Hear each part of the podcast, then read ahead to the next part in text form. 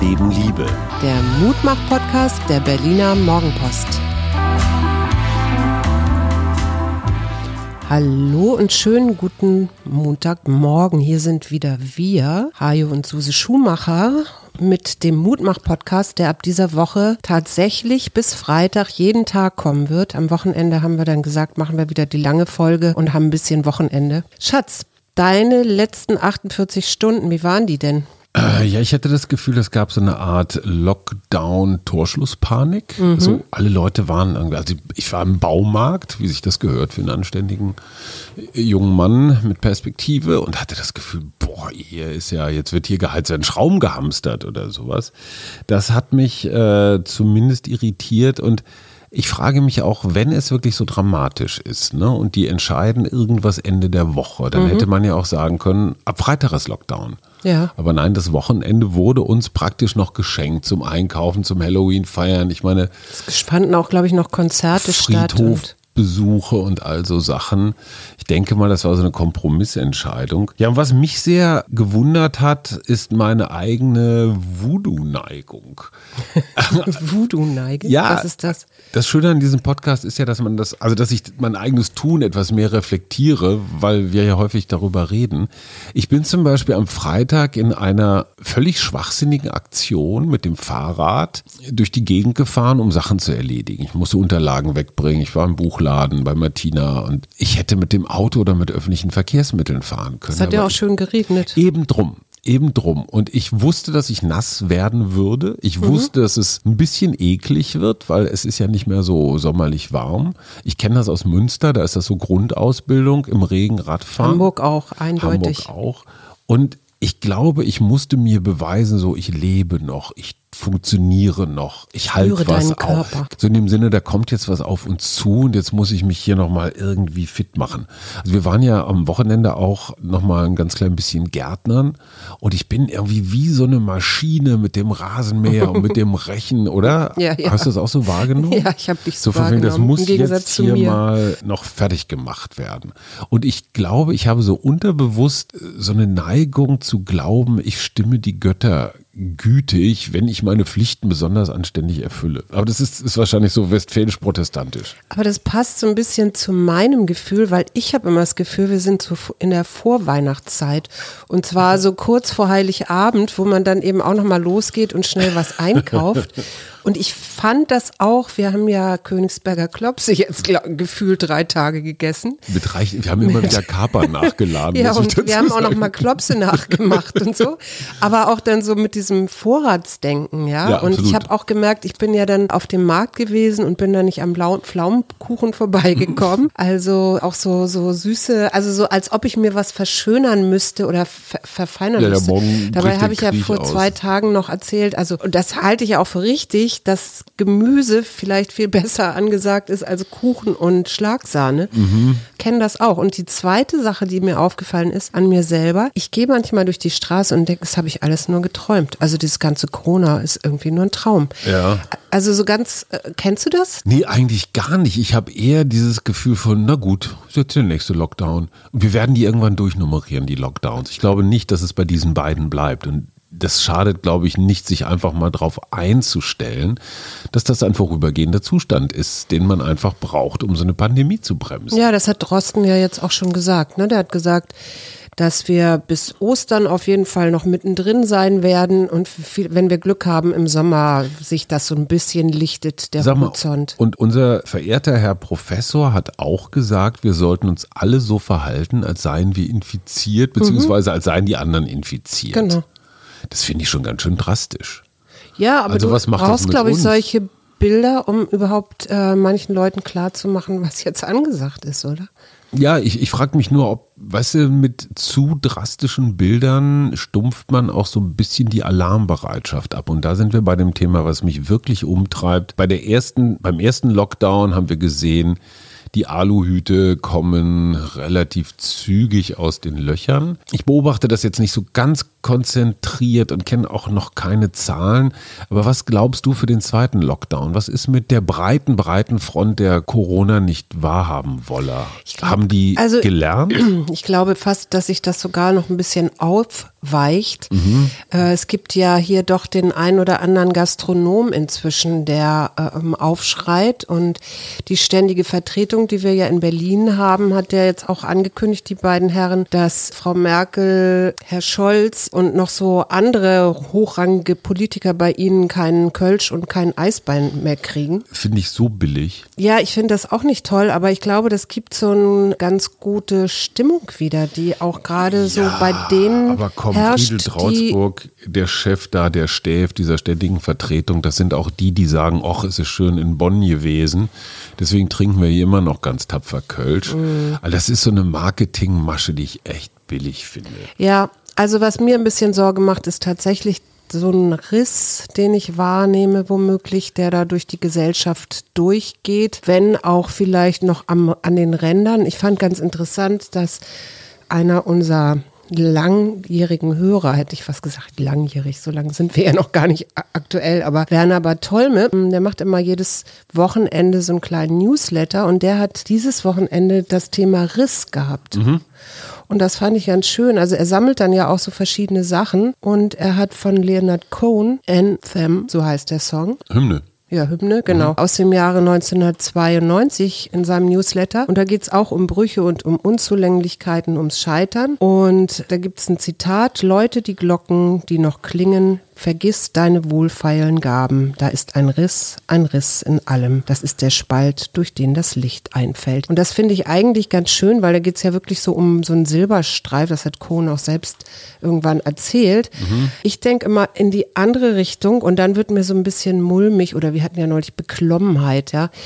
Äh, beklommen, wenn ich äh, so Babylon Berlin, was ich ja gerne gucke, sehe und äh, das so ein bisschen mit der jetzigen Zeit vergleiche. Also so, da gibt's so an den Rändern so Sachen, die mir nicht gefallen. Ja, auf der anderen Seite ist das vielleicht auch ein Indiz dafür, wie wenig miteinander geredet wird. Mhm. Weil dieses, dieses Scharfrichter, ne? du sagst irgendwas, was mir nicht gefällt. Ja, und genau. sofort Schwachsinn. Ich habe da was gefunden, fand ich sehr interessant. Unter der Leitung von Fritz Bauer gab es eine Podiumsdiskussion am 21.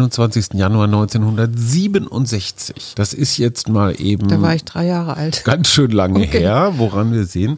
Und da haben teilgenommen Ralf Dahrendorf, der große äh, Sir, ähm, der FDP-Denker, Freiheitlicher, aber auch ein guter Demokrat und gleichzeitig Adolf von Tatten, ein richtig harter Nazi. Ja. Das war so eine Gesprächsrunde im NDR, die, der da Gerd Bucerius war unter anderem auch dabei. Und da haben die Liberalen und die Hartrechten miteinander geredet und die haben über das Thema Radikalismus in der Demokratie geredet und die konnten miteinander reden. Ja. Von Tatten hat auch noch gesagt, meine Bräune kommt von Teneriffa, nicht von innen, ähm, was auch noch mal, ich finde, für einen Nazi gar nicht schlecht ist, so als Humording. Das ist der wahre Verlust, dass wir nicht mehr miteinander reden, sondern nur noch übereinander. Da siehst du, aber da, das hatte ich ja schon mal vorgeschlagen, dass wir mal eine Sendung über Kommunikation machen. Und dieses zweite Thema, das du jetzt gerade angesprochen hast, das würde ich auch gerne noch mal vertiefen. Ich lese dazu ja auch gerade ein Buch. Aber vielleicht können wir mal gucken jetzt auf diese Woche, die jetzt wieder ansteht. Erste Lockdown-Woche, erster Tag Lockdown. Wie, was heißt das für dich? Um ehrlich zu sein, gar nichts.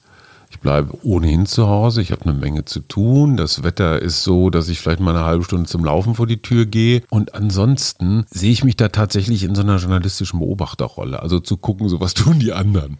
Das ist ja immer das Schöne an meinem Beruf. Ich kann mir immer Sonderrechte rausnehmen. Ne? So lassen Sie mich durch, ich muss äh, für die Mein Spätnachrichten. hier ist mein, genau, Ne, Journalistenausweis, Presseausweis. genau. Und diese Rolle nehme ich, glaube ich, jetzt eher ein, weil erstens habe ich damit gerechnet, zweitens trifft es mich jetzt nicht so brutal von wegen Kinderbetreuung oder sowas. Mhm. Und insofern, naja, also Business as usual, ein bisschen übertrieben, aber es ist ein normaler Tag. Ja. Wie ist ich das hab, bei dir? Ich habe jetzt tatsächlich vor, äh, mir heute noch, damit habe ich noch nicht angefangen, aber mir heute noch so einen Tagesstrukturplan zu entwerfen. Mhm. Äh, und zwar erstens mir aufzuschreiben, was sind meine Pflichten. Mhm.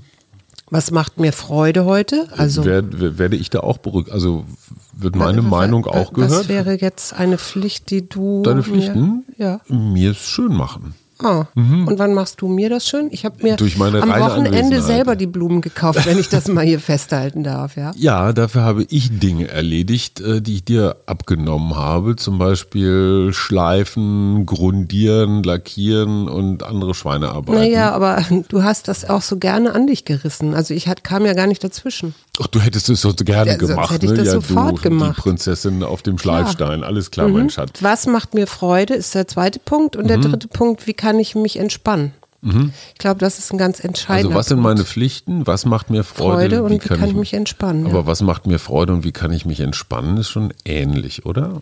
Ja, kann sein, ja. Ich habe ja mir vorgenommen, ich habe ja ein eben neues Buch, Mhm. wirklich jeden Tag da so mindestens zehn Minuten mich aufs Sofa zu setzen und mal drin zu lesen. Mhm. Ich würde, also ich teile mir den Tag ein bisschen anders ein. Was sind die wirklich unaufschiebbaren Pflichten? Und welche Dinge könnte ich noch machen, um mir in den kommenden Tagen das Leben etwas zu erleichtern? Mhm. Also so die Muss-Pflichten und die Kann-Pflichten. Das ist für mich so ein ganz entscheidender Ja, Punkt. das ist und super. ich fühle mich immer super, wenn ich etwas erledigt habe, was jetzt nicht zwingend notwendig gewesen wäre. Mal. Aber ich, hab- glaube, dass es wirklich noch, noch mal ganz wichtig ist, sich das noch mal so, so eine Struktur zu geben, weil dadurch, dass wir jetzt auch bestimmte Jobs nicht machen und so, ist ja der Tag so aufgelöst, weißt du? Aber wir wissen aus dem ersten Lockdown, dass diese Erwartung, dass wir ganz viel freie Zeit haben, Auch nicht stimmt, das ja. stimmt überhaupt nicht. Und leider habe ich die Serie Barbaren auf Netflix schon zu Ende geguckt. Die hatte auch nur sechs Teile. Ich bin ein bisschen verliebt in Tusnelda, muss ich sagen, aber das sind wahrscheinlich alle.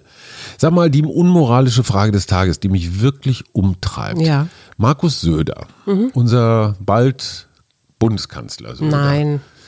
Nein. Dazu habe ich auch noch eine Frage. Also die, der hat ja als Staatsräsonaufgabe seinen Bürgern mitgegeben, wenn ihr in der Nachbarwohnung, im Nachbarhaus Anzeichen für eine Party identifiziert, da, ist es laut, da wird gelacht und also Leute verstoßen offenbar gegen Corona-Auflagen, dann sollen doch bitte diese Nachbarn die melden. Würdest du das tun? Wenn hier in der Nachbarwohnung hoch die Hände Wochenende Nee, wäre? ich würde, glaube ich, erst mal selber versuchen, mal da zu klingeln und zu fragen, äh, was denn da los ist. Also, Naja, es gibt ja viele Menschen, die sagen Denunziantentum. Ne? Das ist ja wie früher, die Leute verpfeifen sich. Und jetzt mal die Gegenfrage, wenn das eine Nazi-Party wäre, wo Menschen braunes Liedgut singen, auf den Führer anstoßen und alle Hakenkreuze auf der rechten Arschbacke tätowiert haben, da würde ich sofort zur Polizei gehen und die anzeigen. Da würde man nicht von Denunzierung sprechen, sondern von Bürgersinn. Und ganz ehrlich, wenn Corona-Auflagen grob missachtet werden und da vielleicht so ein kleiner Superspreader, also ich will das jetzt nicht mit, mit Nazitum vergleichen, Nee, aber nee, es nee. passiert auch etwas Illegales, etwas nicht Erwünschtes. Und ich bin mir da echt nicht so sicher und da täte mich die Meinung unserer Zuhörenden durchaus interessieren. Hm. Ist das jetzt wirklich Denunziation, wenn die Leute wissentlich gegen Auflagen verstoßen? Oder ist es nicht sogar meine Pflicht aus Sorge Solidarität um all die- mit all all den anderen, anderen ja. und den alten Menschen im Haus und und und zu sagen, Leute, reicht. Aber du hast wahrscheinlich recht, einmal vorbeigehen, klingeln. Mhm. Ich finde erstmal selber sich ein reingezogen, Bild, sich abgefüllt selber werden und mal ein Bild machen und vielleicht auch einfach mal ganz nett zu fragen. So, vielleicht ist das ja auch jemand, der das gar nicht mitgekriegt hat, weil er keine Zeitung Komm. liest, dass es jetzt Corona bestimmte. Regeln gibt, an die man, ja, es gibt doch Leute, die keine Zeitung mehr lesen und sich dann nur noch Ja, aber du über Telegram irgendwie austauschen oder so. ja, und die sehen nicht, dass die Menschen so Lappen vom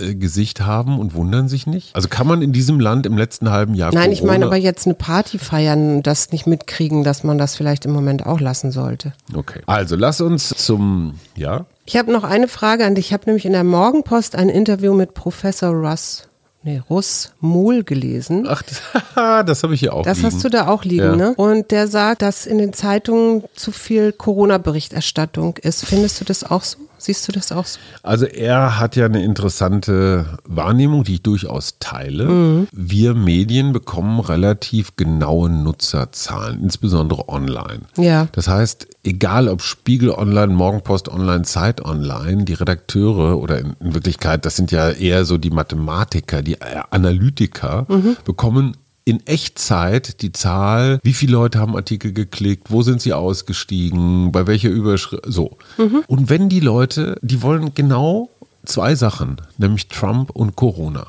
Ja. Ich habe neulich mit einem Online, mit einem leitenden Online-Redakteur geredet und habe gesagt, boah, ey, ich kann nicht noch eine Trump-Geschichte Mhm. lesen. Ich weiß das. Ein Dutzend Mitarbeiter des Weißen Hauses haben inzwischen Enthüllungsbücher geschrieben, wobei das Beste tatsächlich von Bob Woodward wohl sein soll. Ja. Ich habe es noch nicht gelesen, war mir echt zu teuer. Und ich kann es nicht mehr lesen. Ja. Und der sagte, sorry, wir auch nicht, wir Redakteure. Mhm. Wir suchen händeringend noch nach irgendeinem neuen Dreh. Mhm. Aber die Leute reißen es uns aus den Fingern. Mhm. Und Rusmol sagt jetzt, aha, erst fixt ihr die Leute an, macht ihnen Angst, so von wegen bei Trump geht die Welt unter. Mhm. Dann wollen sie natürlich so klassische Aufmerksamkeitsökonomie mehr wissen. Ja. Und dann bedient er sie. Also so wie Dealer. Und bei Corona, erst macht ihr Panik, alle gehen tot und jetzt wollen die Leute mehr wissen. Da ist schon ein bisschen was dran. Ich habe nur bei Herrn Rusmol, der ja immerhin Medienwissenschaftler und seit langen Jahren Professor war, inzwischen ist er, glaube ich, emeritiert, immer wenn jemand sagt, die Medien, Ja. dann kriege ich echt lange Zähne. Ja, Das ist so wie die Frauen oder die Schweizer. Es stimmt nie. Nee, stimmt. Ne? Und da hätte ich gerne, hätte ich es gerne etwas differenzierter nach öffentlich-rechtliches Fernsehen, privates Fernsehen, deutsches Fernsehen, ausländisches Fernsehen. Mhm. Aber es hat immerhin funktioniert. Der alte Rusmol ist noch mal in der Zeitung. Herzlichen Glückwunsch dazu. Machen wir eigentlich noch unsere Literaten bis zum Ende? Ja, aber ich habe sie tatsächlich heute mal ausfallen lassen. Ah, okay. Ich würde das morgen nachholen. Wir haben ja jetzt wieder mehr Zeit. Also ich meine, wir haben mehr, mehr Möglichkeiten, ähm, diese Sparte weiterzuführen. So, Was wäre denn überhaupt der, der Tee. nächste Tee? T.C. ne? Boyle hatte ich mir schon Ah vorgestellt. ja, ja, gut. Halt, denkt bis morgen. Ja, Halt es ich habe einen. Punkt, habe ich schon. Ja. Sag mal, und für diese erste Lockdown-Woche, was sagt die Psychologin? Ich glaube, das Beste, um in diese erste Lockdown-Woche reinzukommen, ist wirklich nicht so viel Medien zu konsumieren, Ja. sondern sich eine Sache vielleicht am Tag vorzunehmen. Also dieses, was macht mir Freude Mhm. und dem auch dann durchaus nachzugehen. Gut, es gibt bestimmte Sachen, die, also wie jetzt ins Kino gehen oder Museum gehen oder so, die fallen gut, im Moment nicht. leider aus. Aber dann gibt's ja vielleicht irgendwie eine Alternative dazu. Sag mal, was macht dir, was würdest du da eintragen? Macht mir Freude. Naja, du weißt ja, bei mir ist, bei mir macht schon Spaß, wenn ich Vögel beobachten kann und Also wenn ich Fenster mich gucken. entweder aus dem Fenster gucken, genau, ich habe ja immer meinen Eichelheer im Baum, oder ähm, in den Wald fahren, ist ja auch möglich, oder in den Park gehen. Eichelherr-Geschichte müssen wir noch einmal schnell erzählen. Suse hat natürlich mit den teureren Bio-Erdnüssen einen Eichelherr gefügig gemacht. Sie hat ihn angefixt, also wie die Medien. Nein, der sitzt immer bei mir morgens zwischen halb neun und neun im Ja, Baum und weiß. krächzt rum und sagt so, hier Genau. bin ich wieder. Und dann habe ich irgendwann angefangen, ihm da Erdnüsse Die hinzulegen. guten, wir kriegen nur die billigen von No Name. Nö, aber, du kannst dich da auch bedienen, wenn ja, du dann- willst. Okay. Nee, der Eichelherr hat meinen Platz eingenommen. Aber ich habe da nämlich die festgestellt, Gattin. die machen ja eigentlich so ganz komische Krechtsgeräusche. Das hört sich nicht schön an. Ja. Aber jetzt, wenn ich auf den Balkon gehe, dann wird er ganz weich in seiner Stimme und dann, als ob er balzt oder so. Schatz, er ist verliebt in dich. Ja, ich glaube auch. Wer ist das nicht? Okay, das äh, ist das Motto für die kommende Woche. Verliebt euch mal wieder ineinander. Genau, und äh, zu Claudia Mattheis, die uns auch ganz nett geschrieben hat und mich gefragt hat, ob ich nicht mal wieder so eine Meditation machen könnte. Ich habe doch mal mit dir, Alte, so wie du in den Wald gehst, gemacht. Möchte ich nur sagen, ich habe auf Soundcloud, liebe Claudia, wenn du auf meiner Homepage bist, da findest du zwei Meditationen. Die sind auch beide bei Soundcloud hochgeladen und da ist eine, die heißt Der gute Ort und vielleicht nimmst du die erstmal und ich denke mal drüber nach, was ich als nächstes für eine Meditation hier im Podcast auch mal sprechen kann. Service-Tweet am Rande. Die Website heißt suseschumacher.de. Alles in einem .de, Wort. ja, Komm, zieh genau. ein Kärtchen für die Woche. Und die, das Kärtchen für die Woche heißt Präsenz. Ah, okay. Ich finde, das passt ganz gut zu hier Ja. und jetzt. Und Präsenz überhaupt. heißt Dasein. Genau, also einfach Raus da sein auch, ach, wie schön war es gestern, ach, wie schlimm ist morgen. Wir sind jetzt hier. Genau, wir sind jetzt hier am Montagmorgen und die Präsenz heißt, deine Gedanken erschaffen die Gegenwart. Dein Handeln gibt ihr Sinn. Dein Dasein verändert die Welt. Finde deine Mitte, steh voll zu dir selbst und begrüße jeden Augenblick aufs Neue. Na, Na, mal damit und Wir tschüss. wünschen euch einen schönen Tag und bis morgen. Wir. Arbeit, Leben, Liebe. Der Mutmach-Podcast der Berliner Morgenpost.